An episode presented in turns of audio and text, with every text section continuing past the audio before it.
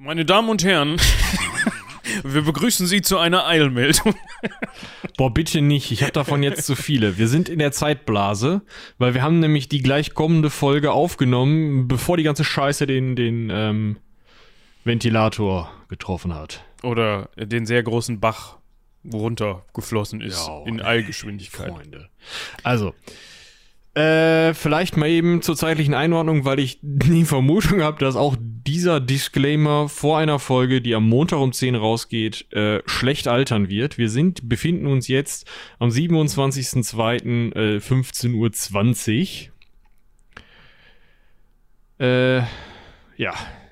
Ne? Also nur, dass ihr das ungefähr wisst. Wir haben tatsächlich auf der Rasputin-Idee aufbauend und da das ja alles immer ein bisschen spannender wurde bei uns im Osten, gedacht, ach, gucken wir uns doch mal das historische Umfeld von Russland an. Vielleicht ist das mal spannend für den einen oder die andere. Es wird ja jetzt auch schon wieder immer spannender. Dass das aber so spannend wird, ne? Weiß ich nicht. Da haben wir nicht so wirklich mit gerechnet, müssen Nicht wir so dazu sagen. Aber jetzt ist zumindest die nachfolgende Folge, also die ihr jetzt hier nach diesem Disclaimer hören werdet, zu Nikolaus dem Ersten. Dem Ersten? Dem Zweiten? Den zweiten. Den zweiten. Ist, äh, also Nikolaus. nicht der, nicht der Typ mit der Mütze und den Stiefeln, sondern der Typ mit dem Schnauzbart und dem blutenden Kind. Ja, also der Zar, der auch schon in der Rasputin-Folge besprochen worden ist, Genau. der wird hier nachfolgend ausführlichst besprochen. Er, seine Frau, seine Regierung, Erster Weltkrieg und so weiter und so fort. Wir Sein wollten, Tod. Sein Tod. Wir wollten damit, also mit diesem Disclaimer jetzt nur anmerken, dass wir wissen, dass das gerade delikate Themen sind und dass das nicht beabsichtigt war, dass wir jetzt sagen, boah, wir schlagen jetzt Clickbait-mäßig voll in die Russland-Kerbe rein.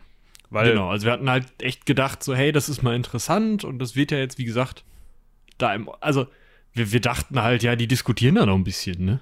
Ja. Dann beruhigt sich das wieder, weil die Folge ist echt vor anderthalb Wochen entstanden. Ja. Und selbst bis vor zwei, drei Tagen habe ich gedacht, ja gut, der Putin, der fährt da halt in einer Nacht durch und ähm, der Westen guckt zu und der zeigt ihnen die lange Nase und in einem halben Jahr reden alle wieder über Corona oder so, weil die, Wie es auf Ukra- der Krim war, das hat man ja leider so schon gesehen. die Ukraine ist jetzt russisch. Also das habe ich nicht, dass ich das, also ne, das war Nicht gewünscht, nicht aber gedacht. gewünscht, aber da bin ich eigentlich von ausgegangen.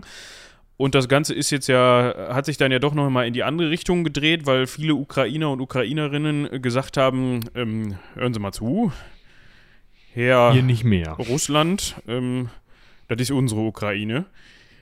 Und jetzt eben vor ja, wenigen Minuten kam dann die Eilmeldung, der Herr Putin hat daran erinnert, dass er einen roten Knopf hat. So. Das ist vielleicht auch nochmal eine Sache. ähm, Ich weiß nicht, wie viele von euch diese Nachrichten verfolgen. Die meisten, die sich für Geschichte interessieren, sind dann doch meistens echt auch vorne mit dabei in den aktuellen Nachrichten. Ähm, ich muss sagen, ich habe mich erstmal hingesetzt, als ich das gelesen habe, weil ich dachte, also ich habe mich relativ viel mit so Nuklearkrempel beschäftigt, weil ich eigentlich immer so diese schöne, weit entfernte äh, kalter Kriegszeit, das war immer so, man wusste, die einen, die anderen, James Bond und diese Frau mit dem Messer im Stiefel. Äh, ne, so, ihr könnt euch das vorstellen. Das war immer für jemanden, der Geschichte studiert, der sich für sowas interessiert, war das irgendwie weit genug weg, um sich dafür zu interessieren. Aber nachvollziehbar und auch technologisch nah genug dran, um das auf eine Art spannend zu machen. Und wenn man sich lange mit diesem damit beschäftigt hat, was so Atomkriegspläne sind, auch schon mal im Bunker war, und Ja. so, dann setzt man sich erstmal hin, wenn man liest, ja, der hat jetzt mal den, den Knopf, hat ein Kläppchen runtergenommen, mal mit dem Staubwedel drüber, ne? Nochmal den zweiten Schlüssel gesucht, dies, das. Das ist, ähm, ja, Spannend. Aber wir hoffen natürlich, dass ihr, wenn ihr diese Folge für uns dann morgen früh hört, dass dann schon wieder möglicherweise ein bisschen Entwarnung gegeben werden kann, weil die Eilmeldung, die nach dieser Eilmeldung kam, war nämlich, dass die Ukraine und sowohl Russland äh, bereit sind, sich mal zu unterhalten. Ohne Bedingungen, ja auch wenn ich das richtig gehört habe. Ne? Also es war jetzt nicht so von wegen, wir unterhalten uns aber nur mit euch, wenn ihr ähm, Lasagne mitbringt oder sowas. Keine Ahnung. Ähm, Vielleicht noch mal kurz zur, zur Nukleargefahr. Ich glaube, das ist ganz gut, wenn wir da auch noch mal kurz was zu sagen, Ja. ähm, weil ich nicht weiß, wie der wie der Wissensstand jetzt so allgemein ist.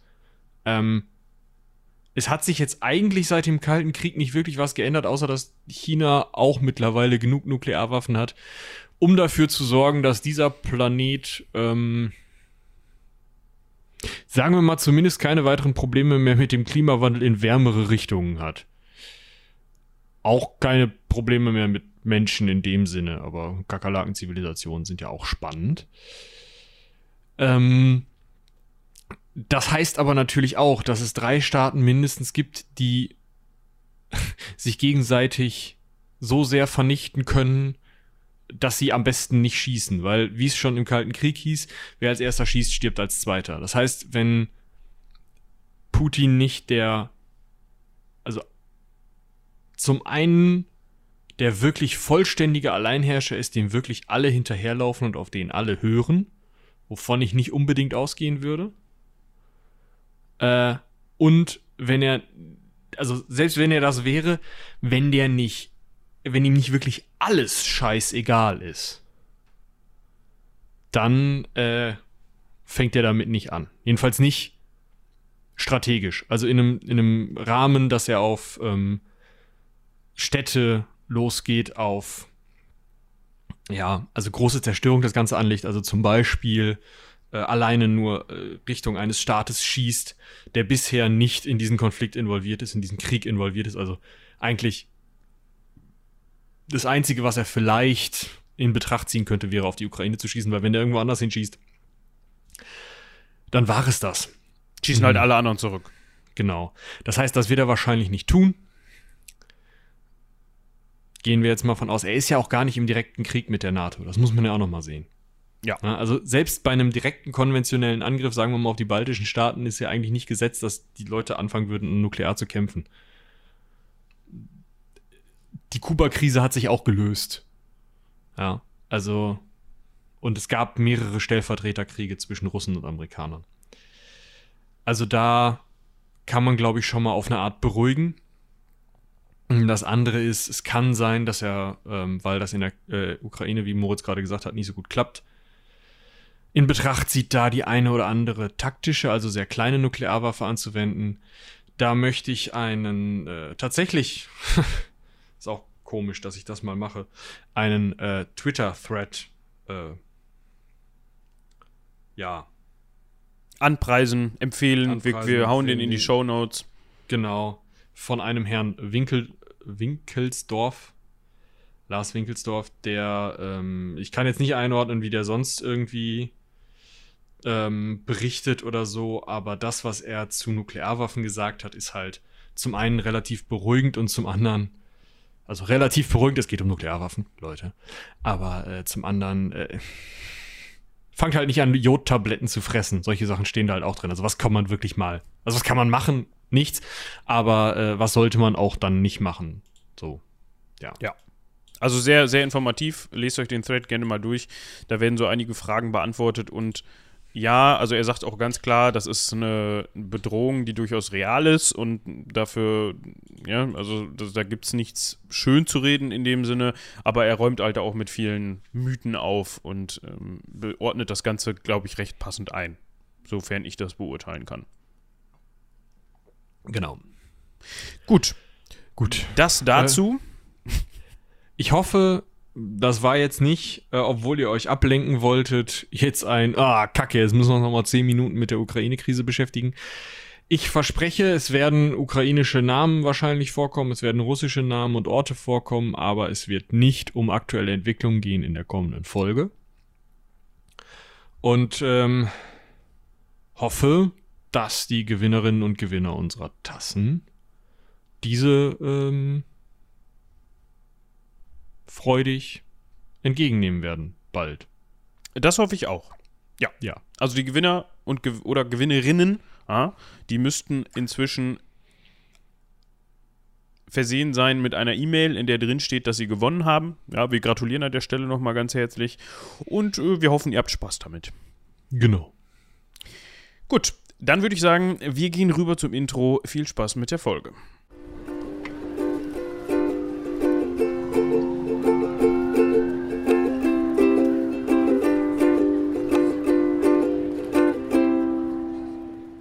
Hallo und herzlich willkommen zu Ecke Hansaring, einem Seitenwälzer Podcast. Ich bin Moritz. Und ich bin Michael. Und ich entschuldige mich schon mal dafür, dass es hier vielleicht im Hintergrund zu dem ein oder anderen Windgeräusch kommt. Das hat nichts damit zu tun, dass es hier bei mir im Zimmer windig ist, sondern davor, quasi, außen, also draußen. Ja, das äh, müssen wir vielleicht nochmal kurz erklären. Wir befinden uns heute und hier in der Zeitblase. Ähm, ich habe jetzt den Sturmnamen nicht gegoogelt, aber äh, aktuell bläst ein laues Lüftchen übers Land. Und damit könnt ihr euch jetzt in den Grote-Fan stürzen und die Datierung dieser Folge versuchen. Ja, ne? also da diese am, ich verrate jetzt nicht, wann die rauskommt. Ich wollte gerade sagen am Montag, aber da kommt sie nicht raus. Das heißt, wir fangen gerade an. du es ja schon wieder verraten. Ja, wer weiß, vielleicht ist die ja auch vor drei Wochen aufgenommen worden oder so. Ja, das stimmt. Das kann man ja so genau gar nicht sagen.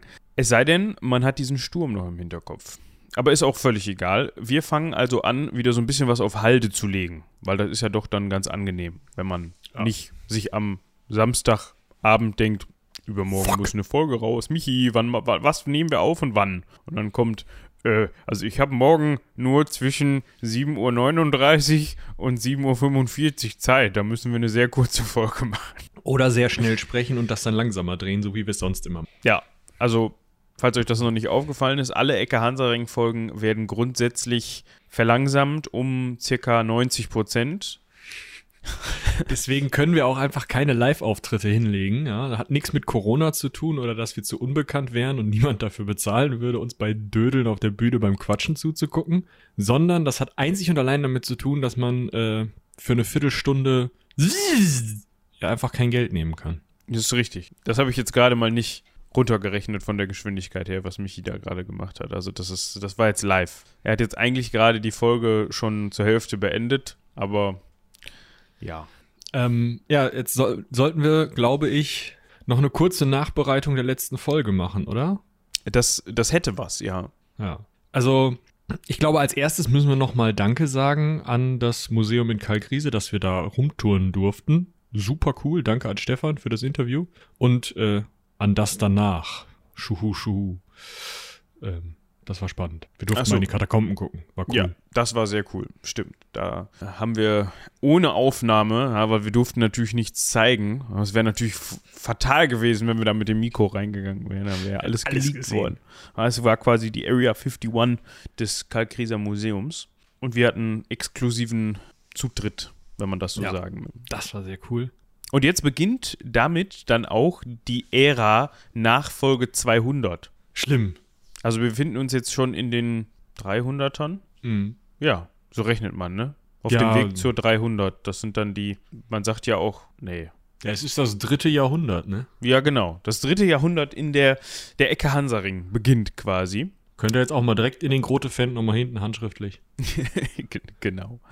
Und wir möchten jetzt endlich mal von den Römern wegkommen. Ja, weiß ich nicht. Also, zwei Dinge müssen wir vielleicht doch noch sagen. Das eine ist, ähm, ja, wir werden von den Römern wegkommen, aber nächste Folge werden Römer vorkommen. Also, wenn ihr keinen Bock auf Römer habt, müsst ihr halt nur jede zweite Woche hören oder die Römerfolgen stumm geschaltet hören.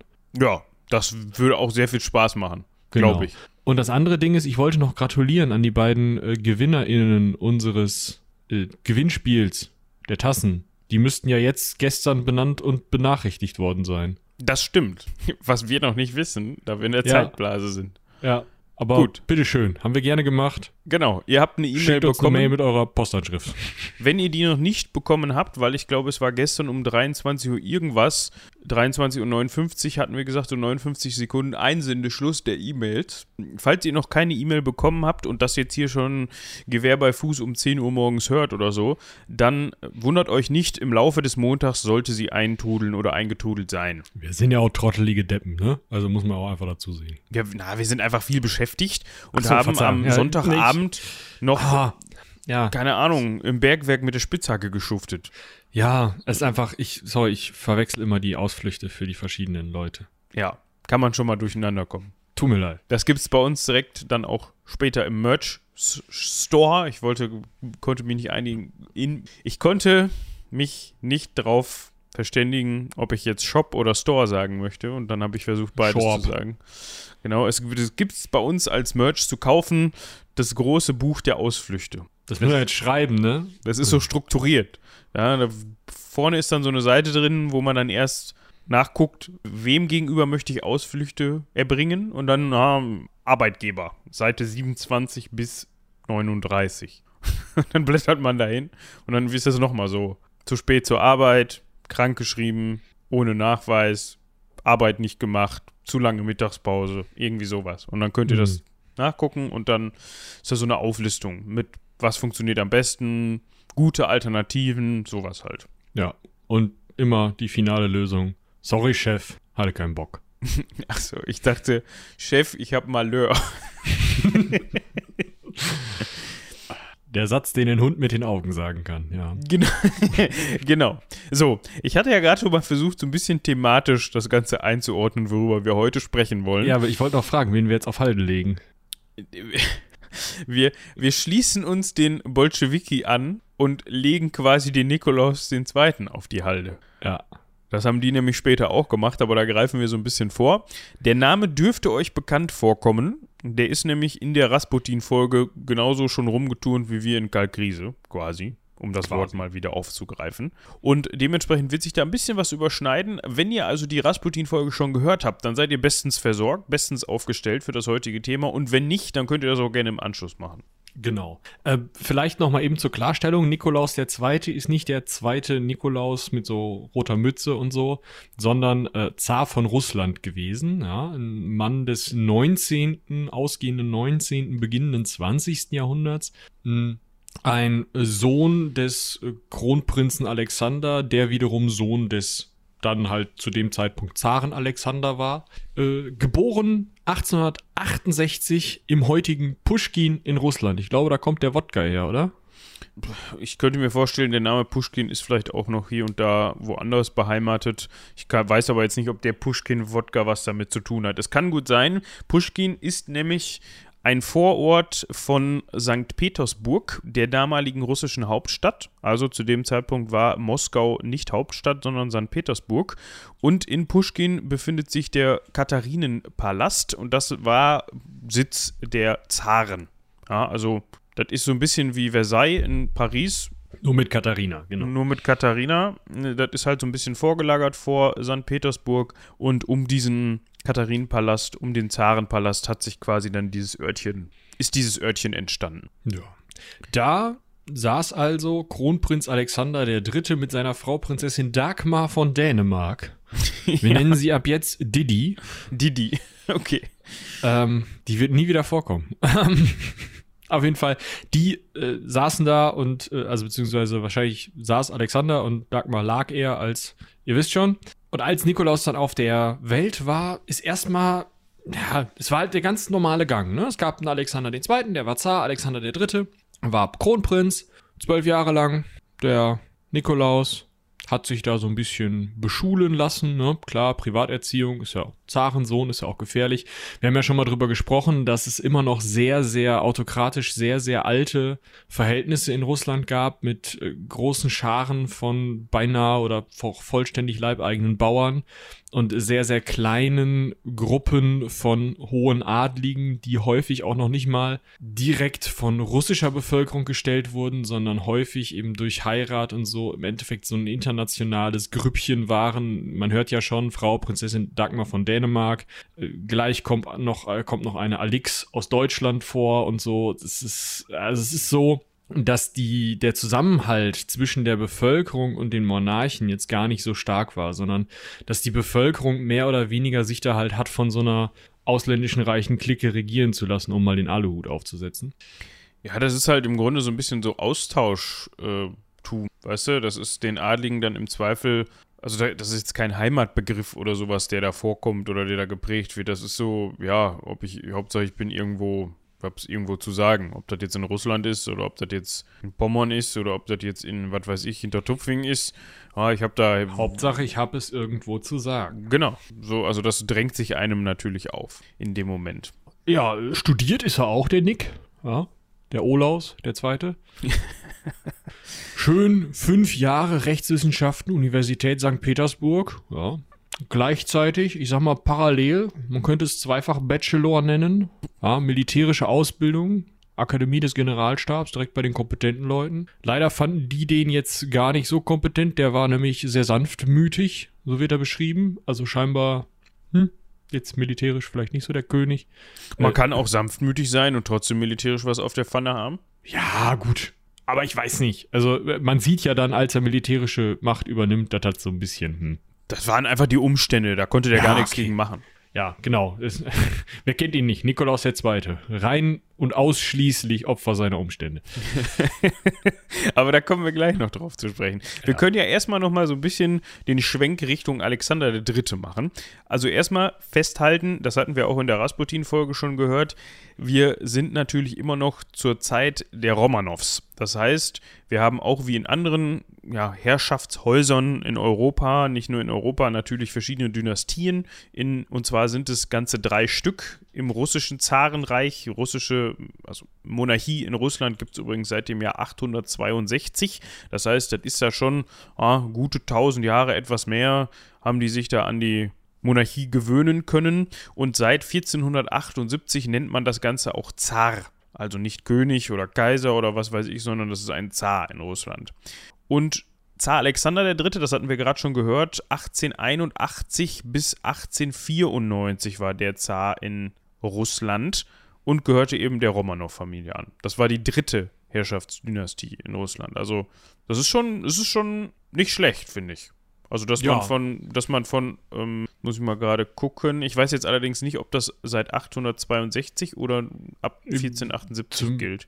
Zumindest die dritte Zarentruppe, das können wir sicher sagen. Und wenn ich das jetzt richtig sehe, ist der Kaiser, also war der erste Kaiser aus dem aus der Familie Romanow tatsächlich ein Fjodor, ja, der erste, der 1557 geboren wurde.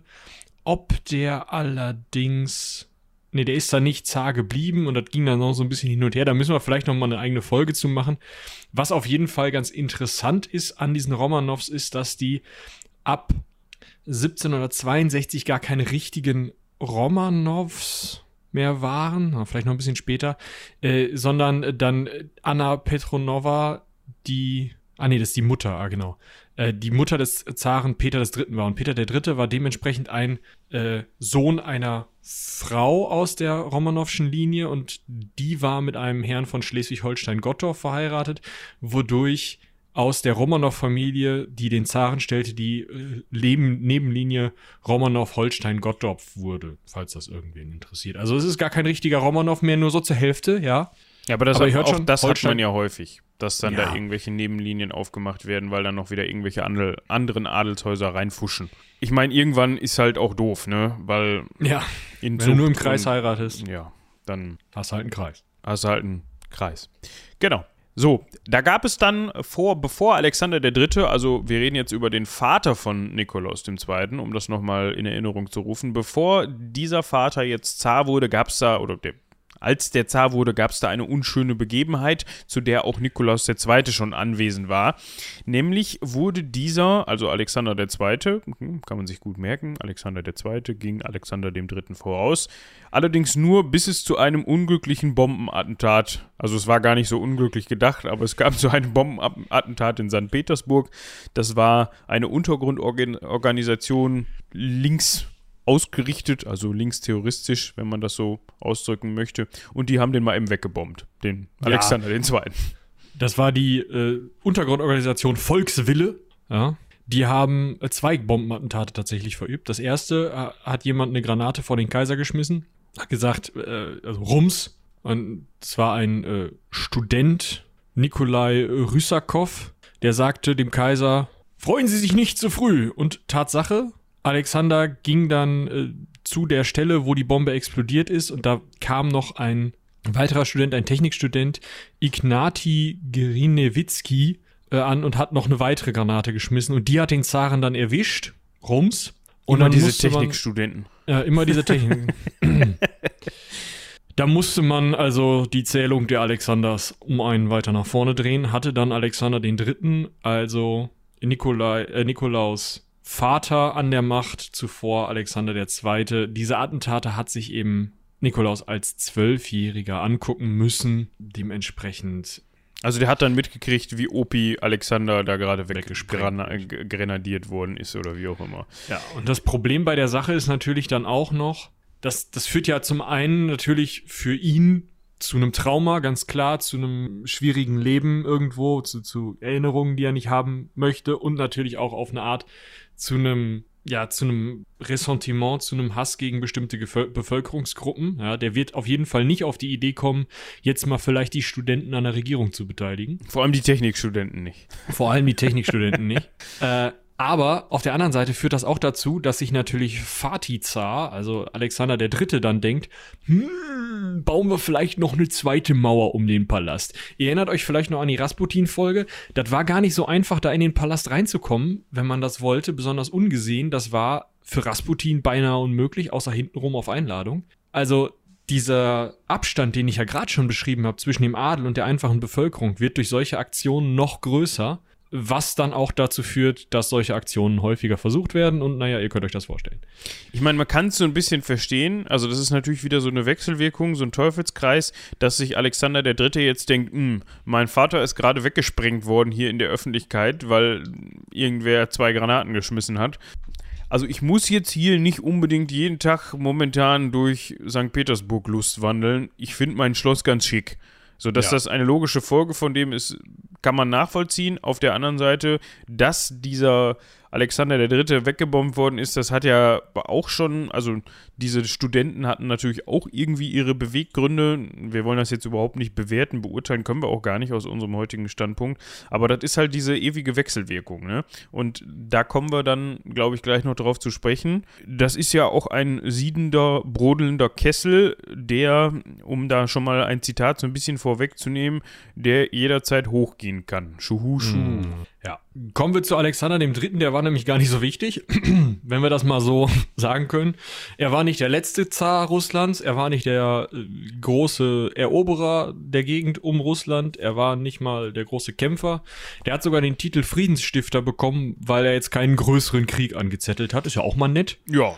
Das Problem ist, ja, nach außen hin war er friedlich, nach innen hin jetzt, ne, naja. Also, er hat einfach völlig reformfeindlich regiert, hat die einfachen Leute weiterhin unterdrückt, hat sich nicht mal dessen angenommen, was in anderen Ländern ja tatsächlich im 19. Jahrhundert schon teilweise rund ging. Ich meine, wir haben 1848 die deutsche Revolution, wir haben ähm, in Frankreich immer wieder ein Hin und Her. Da sind ja überall Sachen, die irgendwo Richtung, ich sag mal, parlamentarische äh, oder konstitutionelle Monarchie weisen, wo ähnlich wie vielleicht in England klar der König immer noch Macht hat, aber auf der anderen Seite auch der Premierminister durchaus schon mal Macht hat, das Parlament was mitreden kann und so.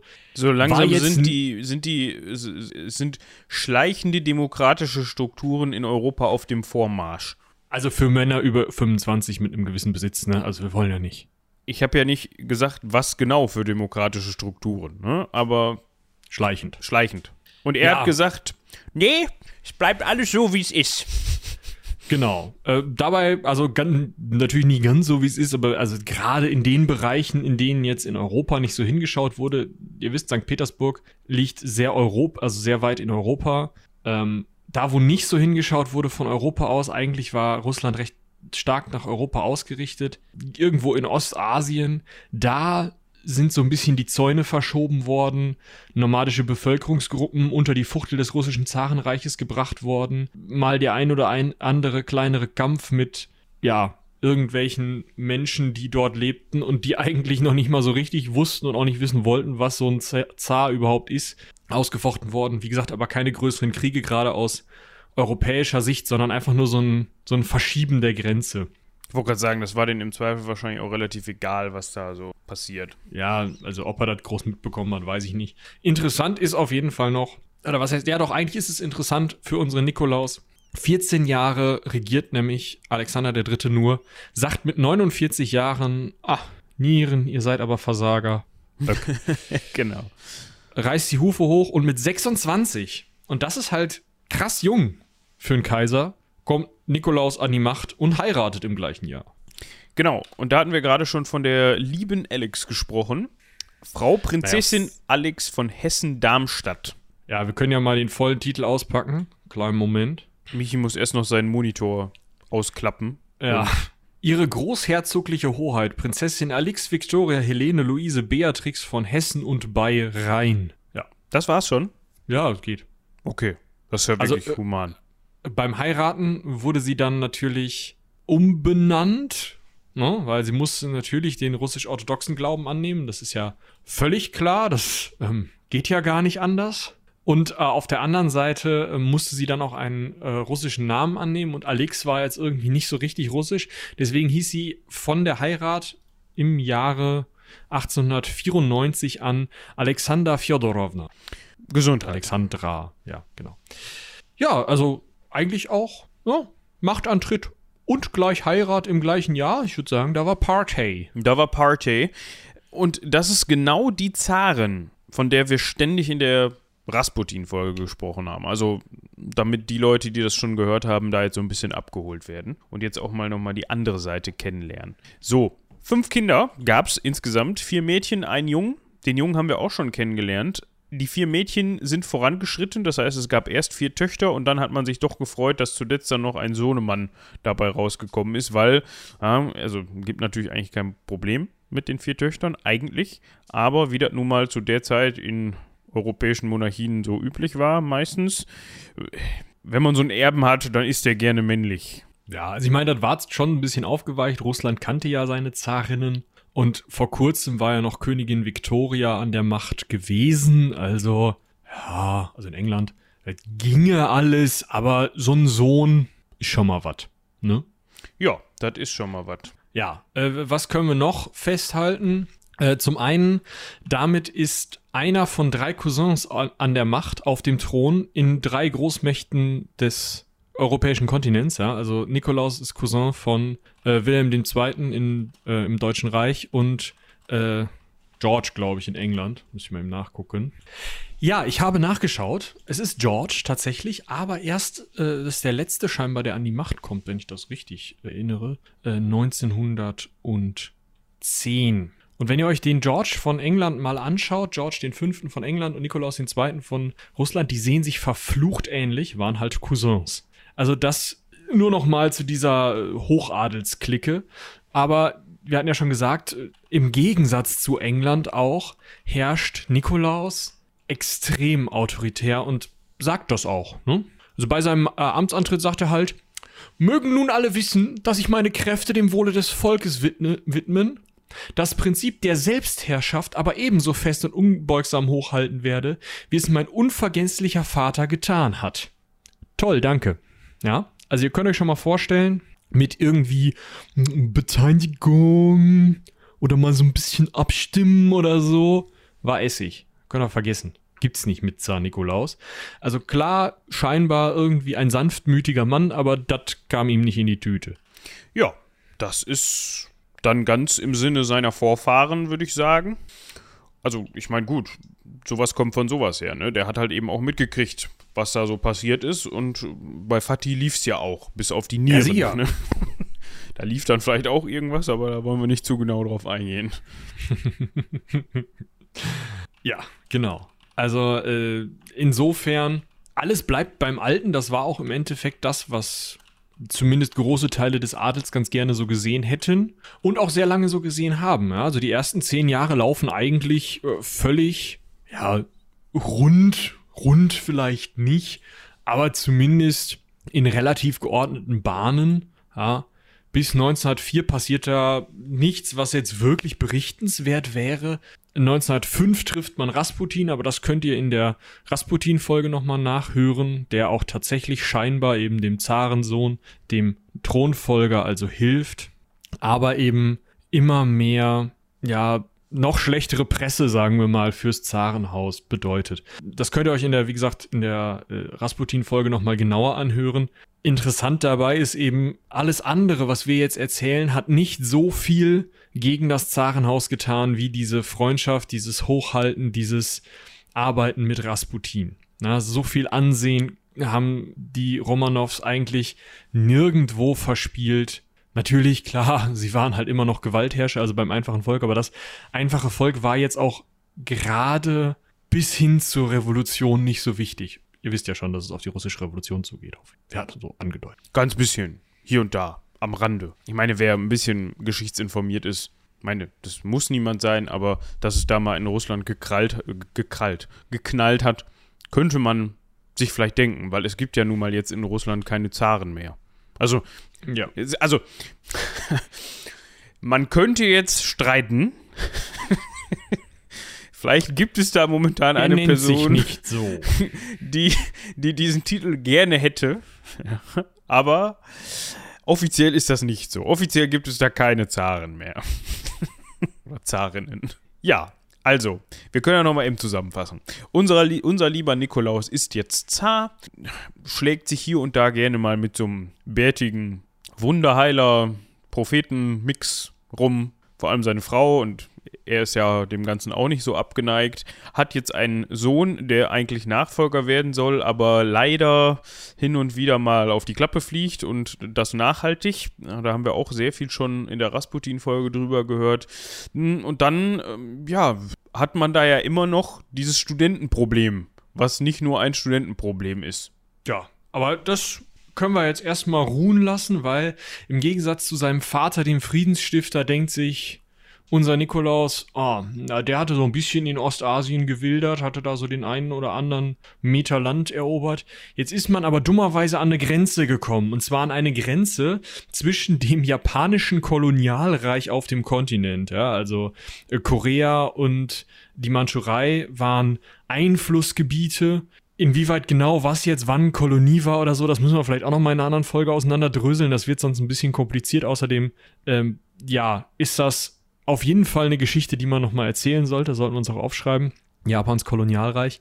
Aber auf jeden Fall gibt es dort eine japanische Einflusssphäre und es gibt eine russische Einflusssphäre und die Chinesen halten die Füße still. Und die Japaner denken sich, irgendwie ist halt störend, dass die Russen jetzt hier auch am Pazifik rummengen. Da müssen wir mal was gegen tun. Ja, wo ist Port Arthur? Gucken wir ihm nach. Port Arthur.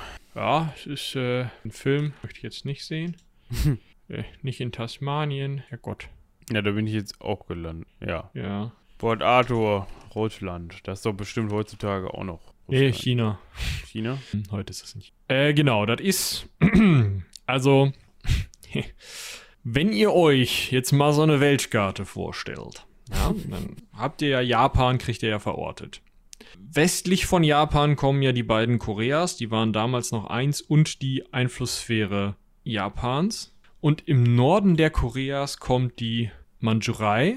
Ja, nicht nur im Norden, aber auch im Norden der Koreas. Also auch im Nordwesten, Nordosten. Und zum Beispiel diese Insel, die nördlichste Insel nördlich von Japan, die heute auch schon auch russisch ist, also die nördlichste Insel, äh, Hokkaido heißt die nördlichste Insel von Japan, ne? Genau. Ja. Dann kommt eben diese russische Insel, südwestlich der, von Kamtschatka. Mm. Und dieser gesamt, diese Insel und der gesamte Bereich westlich davon ist eben diese Mandschurei. Und in der Mandschurei, am südlichsten Zipfel der Mandschurei, der eben nicht Korea ist, beim heutigen Dai, Dalian, ähm, das hat östlich von Peking, kann man vielleicht sagen, ist halt so ein Zipfel an so einer Halbinsel, der, die ins Gelbe Meer ragt. Und da, den hatten die Russen besetzt. Und die Japaner haben gesagt, ey, das ist, wenn man sich das auch anguckt auf der Karte, wenn man da, davon ausgeht, dass die Koreas eben eine, eine Kolonie Japans waren, dann ist das der Vorgarten. Und da haben die Japaner halt irgendwann gesagt, hör mal zu, Rums. Und haben in einem gar nicht so langwierigen Krieg ähm, die Russen eigentlich vernichtend geschlagen. Also ganz besonders die technische Unterlegenheit der russischen Flotte wurde da halt auf jeden Fall klar. Die Taktik war nicht so, wie sie hätte sein sollen. Die Russen haben halt einfach sich eine richtig üble, blutige Nase abgeholt. Und das fiel natürlich auch auf unseren Zaren zurück. Ne? Ist ja klar. Ja, das kann man sich denken. Wir haben eben schon mal angedeutet, na, so die militärische, strategische Kompetenz unseres Zaren ist nicht die beste gewesen. Das hat man vielleicht auch schon in der Ausbildung festgestellt. Das war unter anderem somit die erste Delle, die er sich geholt hat in seinem, wie nennt man das am besten, in seinem Ruf. Und es sollte nicht die letzte sein.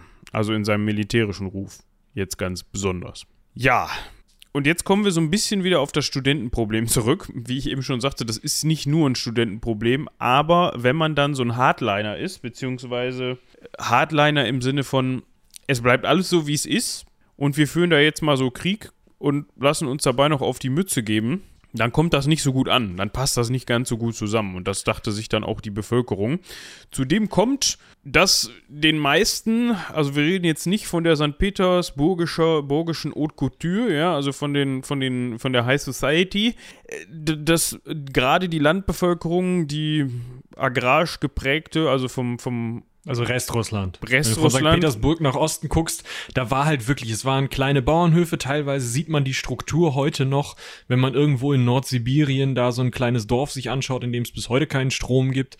Äh, die Leute haben halt auf dem Land gelebt und mussten dann noch einen ordentlichen Arsch voll Steuern zahlen. Die lebten in Armut, sie wurden unterdrückt, sie wurden zwischen den äh, Adligen hin und her verschachert. Ja, die wussten selber gar nicht, von wem sie regiert werden, aber wurden trotzdem hin und her gepokert. Also im Sinne von gepokert, also ein Chip Quadratmeter lang, so, ne? Also schon echt krass irgendwie. Und wenn dann noch dazu kommt, dass der Zar dann sowas sagt wie, oh, wir haben Krieg mit Japan, machen wir eine Sondersteuer auf die Marine.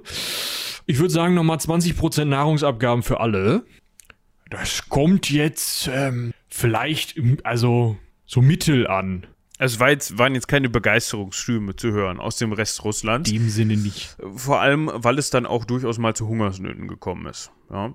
Also, das ist halt, ja, muss man halt mal mit leben, wenn man in Russland wohnt. Oder halt nicht, ne? Hatte sich der Zar dann gedacht. Ja, genau. Der Zar hat dann halt gedacht, friss oder stirb. Also entweder du. Also friss nicht und, stirb. Ja, eigentlich. du findest dich mit dem ab, was ich dir hier gebe. Und ich bin der Boss und da kannst du dich dran gewöhnen und der Rest ist mir relativ egal, was ihr da in, ja, Sibirien oder sonst wo in meinem riesengroßen Reich so treibt esst halt Kuchen, würde jetzt hier Marie Antoinette sagen, genau. Genau. Was passiert, ist tatsächlich auch nicht das, was man vielleicht, wenn man nur so ganz grobes Wissen über die russische Revolution hat, erwarten würde, dass da irgendwelche Leute mit roten Fahnen losrennen und direkt irgendwie eine rote Armee bilden und alles äh, erobern, was nicht bei drei auf den Bäumen ist oder so. Wie Nein, so ein, das sind wie so ein Russland-Starter-Pack-Meme oder sowas. Ja. ähm, sondern das sind einfach Arbeiterinnen, Arbeiter, Bauer, Bäuerinnen und Bauern, die zum einen, also eher aus der Arbeiterschaft heraus organisiert, zum Generalstreik aufrufen und den auch durchziehen, zum anderen aber einen Sternmarsch nach St. Petersburg starten. Also aus aller Herren oder aus aller, allen Teilen Russlands kommen halt Leute und laufen so los, dass sie alle am gleichen Tag möglichst in St. Petersburg ankommen und sagen können, schönen guten Tag, wie wär's mal mit einer Volksvertretung, bisschen menschlich, menschenwürdige Arbeitsbedingungen, so vielleicht einen Elf-Stunden-Tag, können wir da nicht mal drüber reden. Äh, eine vernünftige Agrarreform, dass die blöden Adligen uns nicht immer reinquatschen und wir auf deren Land arbeiten müssen. Äh, die Zensur müsste sowieso abgeschafft werden, weil ich habe euch wirklich nicht geglaubt, dass wir im russisch-japanischen Krieg jetzt dreimal die entscheidenden Schlachten gewonnen haben. Die Japaner sind bei mir im Vorgarten. Das ist blöd. Und äh, außerdem viele Leute sind eben auch nach Russland gekommen tatsächlich, auch auf Einladung des Zaren, die aber eben keine orthodoxen Christen waren. Außerdem gibt es in den südlichen Bereichen eine große ähm, muslimische Minderheit, die einfach, ja, auch ihren Glauben gewürdigt haben möchte, Moscheen bauen möchte und eben nicht unterdrückt werden will von dieser Zentralgewalt, die extrem russisch-orthodox war. Äh, es gibt buddhistische oder hinduistische Teile, Leute, die einfach aus aller Herren Länder, das Land ist ja riesig, eingewandert sind und an allen möglichen Krempel glauben. All diese Sachen wurden ja überhaupt nicht angegangen von unserem Nein, ich mach das wie immer Selbstherrschaft Zar. Äh, dementsprechend, ähm, ja, also es wurde versucht, da mal so ein bisschen Verhandlungsdruck zu erzeugen. Ja, also da gab es dann Streiks, ne, und man hat sich mal vor dem Winterpalast gezeigt. Aber das ist jetzt nicht ganz so auf Gegenliebe gestoßen. Aber also, wenn ich meine autokratische Herrschaft behalten möchte, was mache ich dann als Zar? Also ich, mir fallen da spontan zwei Möglichkeiten ein. Ja. Erstens, ich höre mir das mal an, was die von mir wollen mhm. und mach vielleicht mal einen Deal, so im Sinne von hört mal zu, mhm. ich erkenne hier eure Probleme, lasst uns mal gucken, dass wir das gestemmt kriegen. Ja, ich komme euch mal vielleicht ein bisschen entgegen und dafür darf ich auf meinem Stuhl sitzen bleiben. Die andere. Äh, das Problem ist, dafür müsste ich denen ja entgegenkommen. Also ich müsste aus meinem Palast rauskommen und wir haben bei Alexander II. gesehen, was dann passiert. Ja, im Zweifel schicke ich da irgendeinen so Seppel hin, der da für mich rauskommt und mit denen redet. Ich muss ja nicht persönlich dahin gehen. Aber äh, die andere Methode wäre natürlich, ich nehme mir mein Militär oder sonst irgendwelches irgendwelche Leute, die einen Knüppel und im Zweifel eine Schusswaffe halten können und schick die da mal hin und lass die das Problem lösen. Auf altbewährte Methode. So. Wir haben ja schon gehört, unser Zar war ein Konservativer. Man nennt das Ereignis den Petersburger Blutsonntag. Die Demonstrierenden wurden halt einfach zusammengeschossen. Es wurde nicht über die Menge, sondern in die Menge geschossen. Ähm, zaristische Quellen sagen, wir haben 130 Tote gehabt. Ähm, Quellen auf der anderen Seite reden von bis zu 1000 Toten. Also müsst ihr euch dann überlegen, wem ja. ihr da glaubt, ne? Also irgendwas dazwischen wird stimmen, ne? Also da werden definitiv, also das, das war halt ein Massaker, da kann man von ausgehen. Wenn halt Demonstrierende von der Armee zusammengeschossen werden, dann ist es auch eigentlich egal auf die, auf die Zahl gesehen, wie viele da jetzt gestorben sind, sondern man kann sich vorstellen, ähm, ja, dass das eine Gräueltat war in dem Moment und dass dieser Name Petersburger Blutsonntag auch nicht von ungefähr kommt. Ja, was war denn anschließend los? Also der Zar ist jetzt losgelaufen, also natürlich nicht selber losgelaufen, sondern hat loslaufen lassen und hat gesagt, weg mit, weg mit den Viechers, ne, macht mal hier die, die Demonstrierenden weg, so ungefähr. Um mal, wer hat das gesagt? Frau Ritter hat das gesagt, ne? Oh, toll. Um die mal zu, kennt sie nicht? Gibt's doch diese schöne boah, ist das auch Spiegel TV? Oder ist das ähm, mitten im Leben? Oder irgendwie sowas. Da gab es doch mal Familie Ritter. Irgendwie äh, Söhne, die Söhne alle im Knast und Mutter ein ganz leichtes Rechtsproblem, so, um nicht zu sagen Vollgas-Nazi. Und die, die hat dann immer gesagt, weg mit den Viechers. Ist eigentlich, ja, egal. Okay, ja klar. Kennt sie ja. nicht, ne? Äh, ja, hatte auf jeden Fall der Zar, wird da, äh, also hätte da, glaube ich, äh, Sympathien. Ja? Genau. Ne? Das Problem ist, Russland ist jetzt groß. Ja, also wenn du jetzt sagst, okay, komm, wir schießen hier die Aufständischen in St. Petersburg zusammen, dann gehen die halt einfach und machen zu Hause weiter. Das heißt, es kommt immer wieder zu, in den paar Industriebetrieben, die man hat, äh, zu Meutereien, auf den Landgütern, die man hat, zu Meutereien. Da mag auch mal der eine oder andere Großgrundbesitzer in der Dreschmaschine gelandet sein. Nee, passiert. Ja, es ist immer wieder kleine Aufstände an verschiedenen Ecken. Die Armee läuft sich die Füße wund und schießt sie immer wieder zusammen. Alles total unangenehm und das geht auch, also es geht halt einfach zwei Jahre lang so rum. Gut. Und jetzt streiken die Arbeiter und Arbeiterinnen in den Munitionsfabriken. Blöd. Blöd. da kann man dann irgendwann keinen mehr zusammenschießen. Nein, das war natürlich nicht nur der Grund. Wir haben jetzt von 1905 bis 1907 immer wieder Revolutionsversuche, relativ erfolglos, aber trotzdem sorgt das natürlich für immer wieder Nadelstiche, es sorgt immer wieder für Unruhe im Land und es führt eben dazu, dass die Reputation des Zars nicht unbedingt gestärkt wird. Und was macht der gute Mann? Also es sorgt ja nicht nur dafür, dass jetzt die Bauern unzufrieden sind sondern das sorgt ja auch dafür, dass durch die Bank weg alle Schichten der Bevölkerung unzufrieden sind, weil ja, die Bürgerlichen und Adligen haben halt auch, müssen halt auch in Anführungsstrichen, nehmt das nicht zu wörtlich, aber die müssen auch drunter leiden, beziehungsweise kriegen auch davon ja, was ab. Die werden halt regelmäßig umgebracht. Die werden halt regelmäßig blöd. umgebracht und die sind ja auch die Leute, die im Zweifel ähm, diese Betriebe führen, in denen die arbeiten und die, die sich dann in erster Linie mit dem Problem der Revolution rumschlagen müssen. Der Zar sitzt in seinem Palast und kriegt vielleicht mal die Zeitung gereicht, in der dann drin steht, oh, da waren wieder in Hintertupfing ein paar Aufstände. Ah, dann hat er mal den Kopf geschüttelt, hat irgendwen rangepfiffen und gesagt, ah, kümmere dich mal drum.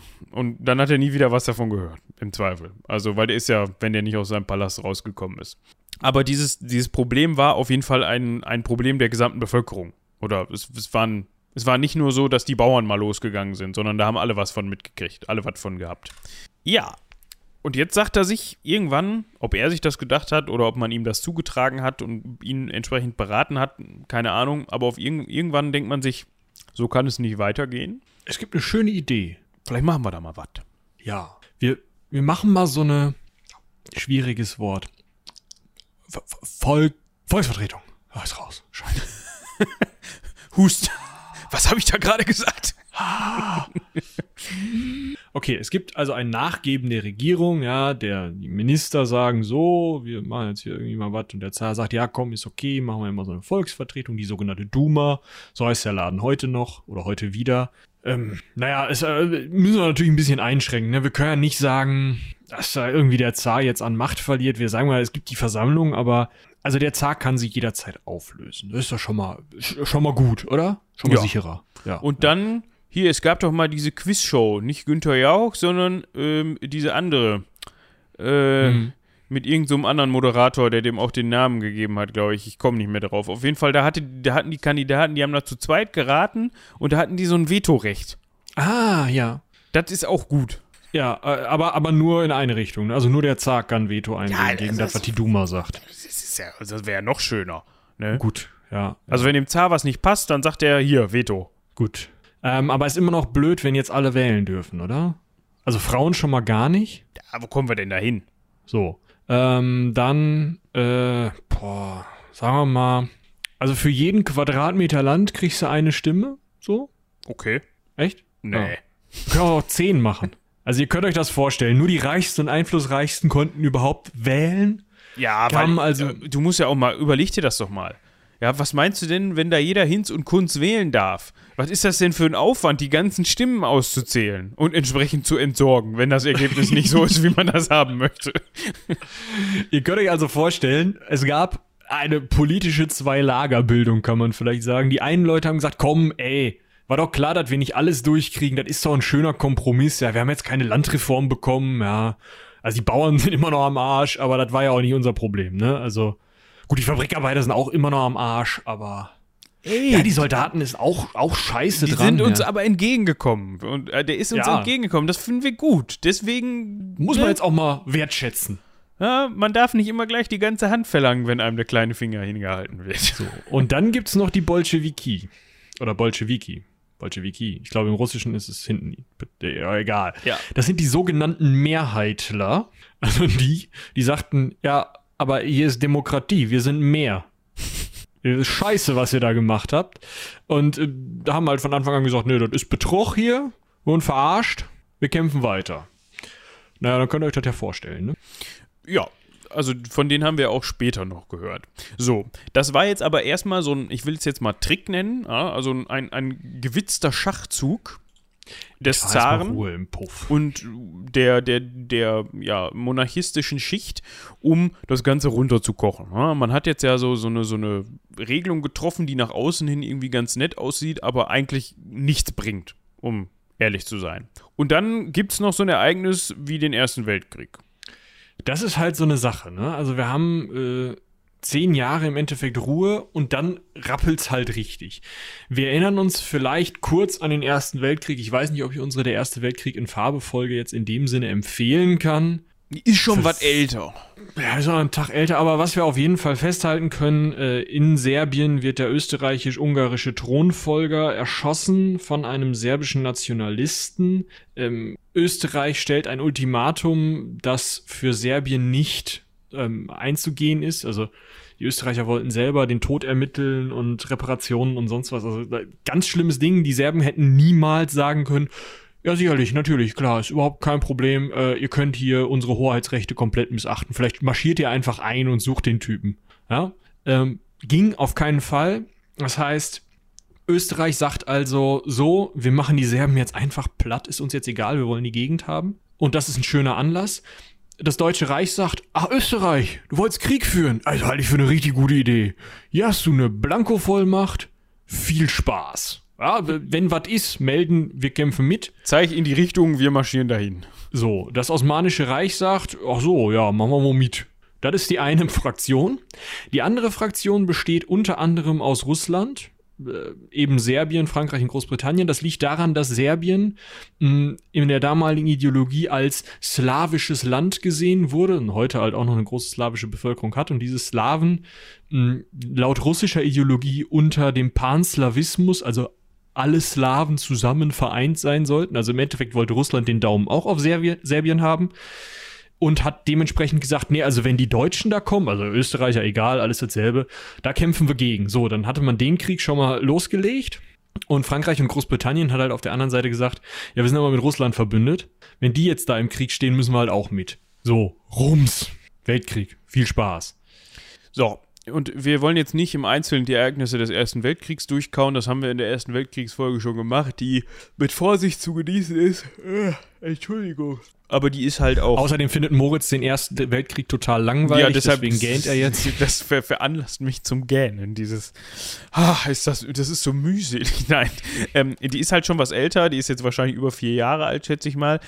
Es ist auch, also vielleicht dreieinhalb oder so. Also deshalb, ne, mit Vorsicht zu genießen, wie schon gesagt. Wir gucken jetzt mal auf Russland und wir haben ja eben schon gesagt, hm, das Händchen vom, vom guten Nikolaus in Sachen Kriegsführung war jetzt nicht das Beste. Vielleicht waren die Voraussetzungen auch einfach nicht so gut. Wir hatten das gerade eben besprochen, wenn man im Land sowieso schon Unruhe hat und das Land regelrecht ausbeutet und jetzt nicht darauf setzt, dass das eine gut gefestigte Wirtschaft ist, die vorausschauend geplant ist, und die Kriegsführung war ja. Geplant? Höre ich da irgendwas trapseln? Nein, so meinte ich das nicht. So, aber man sollte ja doch vielleicht mal im Voraus sich überlegen, Mensch, wir machen vielleicht mal so einen, den einen oder anderen Ausblick wirtschaftlich. Ja, eben. Und dann kommt halt auch noch dazu, wir haben ja gesehen, im russisch-japanischen Krieg, wenn da jemand mit einer halbwegs technisch äh, funktionierenden Armee unterwegs ist, dann sind die russischen Truppen, da können die so viele sein, wie sie wollen, einfach heillos unterlegen. Und das ist hier eben auch der Fall. Die deutschen Truppen haben einfach die wesentlich bessere Technik, die wesentlich bessere Versorgung. Äh, ja. Also man hat halt gedacht, viel hilft viel.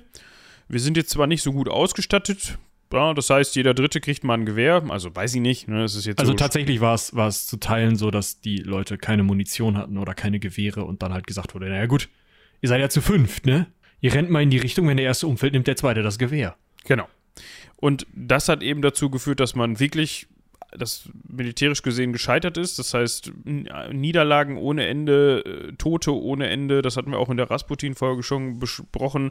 Das wiederum führt natürlich dazu, dass das Reich weiter ausgebeutet worden ist, also Russland weiter ausgebeutet worden ist. Die Hungersnöte haben sich verschlimmert und das führt wiederum dazu, dass natürlich das Gemüt der einfachen Leute nicht unbedingt rosig war. Das heißt, Aufstände, Meutereien, sogar der Soldaten und so weiter waren dann auch irgendwann an der Tagesordnung. Und um das nochmal zu untermauern, hat dann 1916, also wir haben jetzt einen kleinen Sprung von zwei Jahren gemacht, der Großfürst Michael Alexandrowitsch Romanow, das war der Bruder des Zaren, ihm geschrieben, ich bin überzeugt, dass wir auf einem Vulkan stehen und schon der kleinste Funke, der kleinste falsche Schritt eine Katastrophe für dich, für uns alle und für Russland auslösen kann. Also auch intern war man jetzt nicht unbedingt davon überzeugt, dass das alles seinen richtigen Weg geht. Also nicht, dass man an sich selbst gezweifelt hätte im Sinne von im Sinne von wir haben irgendwas falsch gemacht oder unsere Methoden sind nicht die richtigen. Ja, das waren bestimmt alles nur Verkettungen von, von Vorkommnissen. Aber man hat erkannt, wir fahren gerade mit dem Schnellzug auf die Betonmauer zu und vielleicht sollten wir uns mal umgucken, wo die Bremse ist. Das würde ich da mal so reindeuten in diesen Brief. Ja, ich sag mal, die Bremse haben sie nicht gefunden, dafür die Februarrevolution, ne? Ja, das sollte ja auch ein Begriff sein, denke ich. Ja, ist einer der Begriffe, würde ich sagen. Also äh, es gibt ja mehrere Revolutionen, das müssen wir vielleicht nochmal auseinanderdröseln. Oder eine eigene Folge zu den Revolutionen in Russland machen, das ist vielleicht auch eine Idee. Könnte sich lohnen, ja. Was man zur sogenannten Februarrevolution sagen kann, ist, dass die im Februar, März 1917 die Zarenherrschaft in Russland beendet hat. Und das ist auch eben der Grund, warum wir heute, wie schon gesagt, eigentlich keinen Zaren mehr haben. Aber gut, kann man drüber streiten. Und angefangen hat das Ganze, weil es auch vorher schon Streitherd war in den in großen Industriezentren. Dort haben eben Streiks, Demonstrationen, Revolten, wie auch immer, angefangen.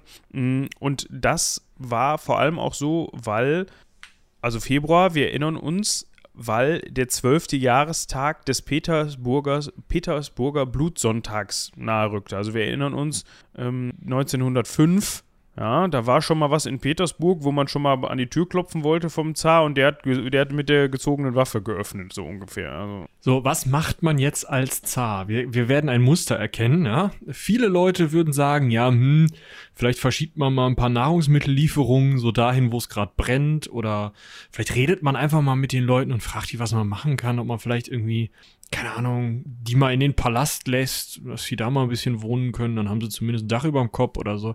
Da wären ja Möglichkeiten gewesen, einfach irgendwie, ja, in, in Ruhe sich, sich zu einigen. Äh, jetzt ist aber der Zar kein Mensch der ruhigen Einigung in dem Sinne. Nee, also nicht wirklich. Also man hat halt die Leute verhaften lassen, die da revolutioniert haben. Ist ja auch eine Möglichkeit, ne? Ja, also zu diesen Streiks und Demonstrationen und Revolten gehörten natürlich auch Plünderungen, weil wenn man sowieso keine Lebensmittel hat, dann holt man sich eben welche, wenn man schon mal dabei ist, sowieso gerade irgendwo Stress zu machen. Wie eben schon gesagt, Arbeiter und Arbeiterinnen streiken natürlich nicht nur auf Feldern oder keine Ahnung beim Neubau des neuen Palastes oder sowas, sondern die streiken natürlich auch in Betrieben, die notwendig sind. Ja, zum Beispiel in Munitionsfabriken. Und das größte Problem, man hatte also Regimekritiker verhaftet, immer mal wieder die Anführer des Streiks. Ähm, das fanden die Leute, die dann weiter gestreikt haben, aber so scheiße, dass sie sich noch weiter radikalisiert haben. Und dann wollte man eben wieder die Armee schicken. Das Problem war aber, Arbeiterproblem, also streikende Arbeiter und Arbeiterinnen sind das eine Problem. Wenn die Soldaten sich aber denken, oh, also mein Magen knurrt auch und da vorne ist der Hofkonfisseur, da können wir mal ein bisschen was zu futtern abgreifen Sag mal hier, du bist doch hier der Arbeiterführer. Nimm doch mal diese Knarre, ich gehe da vorne was futtern, ne? Viel Spaß genau. noch. Pass mal drauf auf, halt mal eben fest. Ich vertraue dir da. Mit anderen Worten, die Soldaten schließen sich an. Und die Forderungen dieser Revolution sind also sofort raus aus dem Krieg, sofort die Lebensmittel rausgeben, die für die Soldaten gedacht sind, die für den Zahn gedacht sind, die für den Hof gedacht sind und den Zaren abdanken lassen. Das wäre ja eigentlich alles nett gewesen. Ja, das hätte man ja im Zweifel noch machen können. Hätte der Zar gesagt, gut, da gehe ich zu meinem Cousin nach England, dann ist der Drops gelutscht. Der war irgendwie ein bisschen schwer von Kapi, glaube ich. Ja, könnte sein. Ein weiterer wichtiger Tag, den wir erwähnen müssen, neben der Februarrevolution, also der während der Februarrevolution stattgefunden hat, ist der Rote Montag, 27. Februar 1917. Da kommt es dazu, dass eben der Ältestenrat die Duma oder das Parlament wieder eröffnen möchte mit einer abgespeckten Besetzung, also eher so ein, also der Ältestenrat also man der möchte Duma, halt so ein Prov provisorisches Komitee errichten, was genau. irgendwie wieder öffentliche Ordnung herstellen kann. Also genau, was irgendwie haben, handlungsfähig ist. Die ältesten Abgeordneten sagen halt so, wir tun uns jetzt mal zusammen. Es gibt ja in fast jedem Parlament einen Ältestenrat, weil man halt sagt, für manche Entscheidungen ist es gut, wenn man so ein kleines Gremium hat. Und die bauen ein kom provisorisches Komitee zur Wiederherstellung der öffentlichen Ordnung auf. Die Duma übernimmt die Regierungsverantwortung, äh, die Regierungsaufgaben und ist jetzt also die Regierung der Leute, die hier auf der Straße streiken. Und der Zar so, nee, gibt's nicht. Jungs, äh, hier Soldaten, ihr nehmt doch mal die Knarren mit, geht mal in eine Duma, räumt ja ein bisschen auf, knallt die ganzen Aufständischen zusammen, dann haben wir hier wieder Ruhe und Ordnung, dann können wir auch wieder schön Krieg führen da vorne. Und die Soldaten so, was? Ich weiß nicht, ob du es schon mitgekriegt hast, aber wir sind gerade am Knarre ist da vorne. genau. Also die Zaren widersetzen, äh, die Zaren widersetzen sich, genau. Die Soldaten widersetzen sich dem Zar, die, der Anordnung des Zars und äh, im Endeffekt ist ein Zar auch nur ein Zar, wenn irgendwer der Meinung ist, dass er ein Zar ist. Weil sich selbst Zar nennen hilft nicht viel. Also für sich ja. selbst vielleicht schon, aber dann hört keiner auf einen. Und ihr versteht, ja. die Übung, ne? Das Ding ist, die Generalität merkt halt, mm, läuft nicht. Vielleicht sagen wir dem Zaren mal, dass er abdanken soll, sagen ihm das und er dankt tatsächlich ab und sagt, also ja, ich habe da aber, ein, also hier, Michael, das ist ein super, das ist auch ein super Name, ja. Und ähm, genau. Im, im Allgemeinen, ähm, also vielleicht, also. Vielleicht wollte er einen anderen Zar. Ich hm? hätte hier einen im, im, im Petto, der würde das gerne Der könnte das, kompetenter Typ, ja, gleiche Familie, sieht fast genauso aus, super Typ. Und die Dummer so, äh, ich rufe den mal an. Genau. Michael? Wir unterhalten uns mal mit dem. Du möchtest nicht Zar werden. Ach so. Ja, ist okay. Ich möchte gut. nicht. Oh, gut, habe ich verstanden. Also Tag später sagt Michael, ach du, nette Vorschlag, finde ich auch gut, dass du mich irgendwie hier vorschlägst und so, aber ich bin... Ich bin, ich bin raus. ja. Und damit endet tatsächlich die Zarenherrschaft in Russland und es wird zur Republik. Das Problem ist nur, diese Republik ist tierisch instabil und es führt zu einem russischen Bürgerkrieg. Ja, zwischen der einen Regierungsform der Arbeiter- und Soldatenräte der Sowjets, also den sich Bolschewiki nennenden kommunistischen Gruppen und auf der anderen Seite die sogenannten Weißen, also die sogenannte Weiße Armee, die anderen waren die Rote Armee, die halt für eine konstitutionelle Monarchie sind, vielleicht eine Republik, irgendwie. Da sind halt von Monarchisten bis gemäßigteren konservativen Demokraten so ziemlich alle in dieser, in dieser weißen Gruppe dabei. Und die führen innerhalb von Russland einen Krieg gegeneinander. Das führt natürlich dazu, dass Russland aus dem Ersten Weltkrieg austritt, was die Deutschen zeitweise freut und dann, naja, ist auch egal. Mhm. Aber Russland ist also mitten im Krieg und der Zar ist noch in Russland. Denn dummerweise hatte der englische König zwar angeboten, hm, dass er, also, dass sein Cousin zum Asyl nach, nach England kommen könnte, aber leider hatte die englische Regierung, also die Minister dort, die ja schon mitreden durften, konstitutionelle Monarchie und so gemerkt, ähm, wenn wir jetzt den Zaren hier hinholen, könnte es hier auch ein bisschen rappeln und dann verlierst du auch dein Amt. Vielleicht machen wir das mal nicht. Und deswegen hat der ähm, englische König sein Angebot zurückgezogen und gesagt, nee, Nikolaus, äh, Russland ist super sicher. Ja, ist ein sicheres Herkunftsland. Bleib doch einfach mal da. überhaupt kein Problem. Viele aus der Regierung sind natürlich abgehauen, aber der Zar selber musste bleiben. Und zwar zuerst nur im Hausarrest, dann aber in Gefangenschaft der Bolschewiki, also der Kommunisten, die ja sowieso jetzt auf Adel und so weiter und im Allgemeinen so feudalistische Strukturen äh, eher schwierig reagiert haben. Die hatten sich auch eine schöne Sache überlegt, ja, haben den äh, in äh, Jekaterinburg haben sie den Zaren, seine Frau und seine fünf Kinder erstmal interniert, denen die Lebensmittel rationiert und sie von der Außenwelt abgeschottet, um sich dann, nachdem äh, die Bolschewiki den Krieg gewonnen haben, hatte sich Leo Trotzki schon überlegt, ach, da mache ich den Hauptankläger, dann machen wir ein schönes Tribunal, ja, wie das damals bei Ludwig dem 14., äh, 15., 16., 16., römische Zahlen, sehr gut. Also hier in der Französischen Revolution auch war, mal schönes Tribunal und dann verurteilen wir den und dann äh, holen wir vielleicht noch irgendwie ein Radio dazu und ein Foto davon und dann Rübe runter und das wird super. richtig Bock drauf. Richtig schöne Aktion. Ja, das, das war so die Idee. Ja, man wollte eben kurz den Krieg gewinnen und dann, ähm, ja, dann könnte man sich da ja auch drum kümmern. Das Problem war, jetzt kam aber im russischen Bürgerkrieg eben kam die Weiße Armee und hatte auch zuerst einige Erfolge, unter anderem eben einen Vorstoß, der in die Richtung der Zarenfamilie führte. Ist natürlich auch klar, ne? Wenn man die Weiße Armee, wenn man da viele Monarchisten hat, möchte man den Zaren ja vielleicht mal haben, um ihn dann irgendwie auf einen Thron zu setzen und zu sagen, ja, hier, für den kämpft ihr, tete, tete, Gottes Gnadentum. Ja, wäre ja nett gewesen, so als Galionsfigur oder so. Das wussten auch die Bolschewisten. Und deswegen haben die sich dann gedacht, also wenn wir den nicht haben dürfen, dann soll ihn keiner haben. Und tatsächlich war es dann so, dass mh, hm, der, also das Zentralkomitee beziehungsweise ähm, das Zentralexekutivkomitee, äh, äh, zwei verschiedene Komitees innerhalb der Bolschewiki, äh, es wussten und gebilligt haben, unter anderem Lenin, über den auch noch zu sprechen sein wird, dass der Zar umgebracht wird und seine gesamte Familie auch, um eben nicht als Galionsfigur in diesem Krieg gelten zu können. Und daraufhin hat dann das örtliche, wie nannte es sich, äh, der örtliche Sowjet, also der, der örtliche Soldaten- und Bauern- und Arbeiterrat, hat die Befehl zur Erschießung der Zarenfamilie gegeben, die dann auch durchgezogen wurde. Und dieses Generalkomitee hat dann das Ganze nochmal unterschrieben. Und daher ähm, gibt es halt so eine, so eine etwas fiese Verwaltungsnote von hier ist jetzt der Erschießungsbefehl und das war es dann mit dem Zaren. Also das war so ein, ja, so ein Bürokratieakt, kann man fast sagen. Ja, das ist wie so eine Fußnote, weißt du, so nach dem Motto, mhm. ach übrigens, ja, wir, hatten da Befürchtungen und dann haben wir mal so ein Vermerk geschrieben und das ist dann da auch durchgeführt worden. Das ne? ist kein Problem. Das hat sich genau. erledigt. Das war am 17. Juli 1918 und darauf folgte dann der Sieg der Bolschewiki im nach gregorianischem Kalender Oktober, nach unserem Kalender, äh, Quatsch, nach unserem Kalender Okto äh, November, nach julianischem Kalender Oktober, so rum, julianischer Kalender, der russische Kalender äh, Oktober, deswegen Oktoberrevolution, nächste Revolution in Russland, übernehmen dann die Kommunisten die Macht.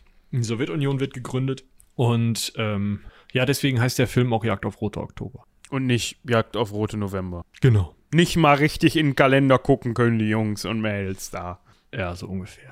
Ich glaube, wir müssen das gerade diese Zeit ähm, zwischen 1905 und 1918 nochmal echt aufdröseln. Wir müssen uns auch nochmal um Lenin kümmern. Aber ich denke mal, da werden wir ja, Folge für Folge zu kommen. Das dürfte nochmal ziemlich spannend werden. Das glaube ich auch. Also wir haben uns tatsächlich so ein bisschen auf die Fahnen geschrieben, dass wir auch mal in die russische Geschichte reingucken. Das soll jetzt nicht heißen, dass wir in der Antike überhaupt nicht mehr weitermachen, aber wir haben gedacht, vielleicht kann man das so ein bisschen aufteilen, ne? dass man mal ein bisschen Abwechslung mit drin hat und jetzt nicht en bloc da jetzt, ja, sieben Folgen Russland, sieben Folgen Griechenland oder so, aber genau, das ist ja, könnt ihr mal, könnt ihr mal Feedback da lassen, ob euch das jetzt so gar nicht interessiert oder ob ihr jetzt gähnt oder so, aber das sehen wir dann ja auch so ein bisschen an den Zahlen, würde ich sagen. Genau. Also, so hat man dann halt auch mal was äh, von einem, vom russischen Ende der Welt gehört. Genau. äh, ja, ansonsten bleibt noch äh, herzlichen Dank zu sagen an Lena für die Recherche. Ja, das auf jeden Fall. No. Die war wieder formidabel. Ja, li liest sich gut. Und ich überlege gerade, haben wir sonst noch, ja, wir haben jetzt gerade so viel abgearbeitet, was organisatorisches angeht und was so Cross-Selling und so angeht. Ich glaube, da sind wir auf dem aktuellen Stand immer noch. Da gibt es jetzt aktuell. Äh, letzte Neues. Woche wird eine neue Folge von Charlottes Podcast Das Akademische Viertel herausgekommen sein. Oh, na, weißt oh. du schon, worum es da geht? Nee. Hm, wir sind ja auch zu unserer Verteidigung, wir sind ja auch in der Zeitblase, ne? Eben. Dementsprechend wird rausgekommen sein. Genau. Also es ist nicht so, dass wir das nicht einfach nachgucken könnten, sondern wir können es gerade noch nicht nachgucken. Und genau, dementsprechend ja. nehmt uns das, das nicht übel. Aber ihr wisst, dass da was kommt, gekommen genau. ist. Wenn ihr die Folge 200 noch nicht gehört habt, äh, hört sie euch an, bereitet euch aber vielleicht ganz gut darauf vor. Wir haben schon einen Disclaimer davor gesprochen und die Legionärsfolge mag sich auch nochmal anbieten. Augustus Tiberius könnte man auch nochmal kurz eben durchhören, weil das ist tatsächlich echt wissenschaftlich, was wir da gemacht haben. Also, ja. Also das verdient das Prädikat Wissenschaftspodcast allemal, glaube ich. Allemal, definitiv. Ja. Und lasst uns auch gerne dazu Feedback da, ob euch das zu hoch war. Also, es soll jetzt überhaupt nicht despektierlich klingen, aber vielleicht sagt ihr auch einfach, ja, ich habe das schon verstanden, aber das ist mir auf Dauer einfach nicht unterhaltsam ich, genug. Ich will weil nicht ich, mitschreiben. Genau, Podcast, weil ich ja. zu viel denken muss dabei. Ähm, lasst uns diese, das Feedback gerne da. Ähm, es ist jetzt auch nicht so, dass wir vorhaben, jede zweite Folge ähm, in das Niveau abzurutschen, wollte ich jetzt schon gerade sagen. Aber die Treppe hochzufallen. Die Treppe hochzufallen, exakt. Aber es wäre mal interessant, was ihr dazu denkt und äh, Auf jeden ob Fall. euch diese Art von Formate gefallen und ob wir sowas mehr machen können. Vielleicht befindet sich ja unter unseren ZuhörerInnen auch jemand, der sagt, Mensch, ich hätte da eine Idee, bin selber Ansprechpartnerin oder kenne eine Ansprechpartnerin, ähm, dann natürlich auch gerne her damit. Genau. Gut, und ich glaube, das war's für diese Folge. Ja. Ein Schwank aus der russischen Geschichte. Ein nicht zu vernachlässigender Schwank, würde ich sagen. Jo. Und wir schauen mal, was es nächste Woche gibt. Bleibt uns bis dahin gewogen, haut rein. Bis zum nächsten Mal. Bis dahin. Tschüss.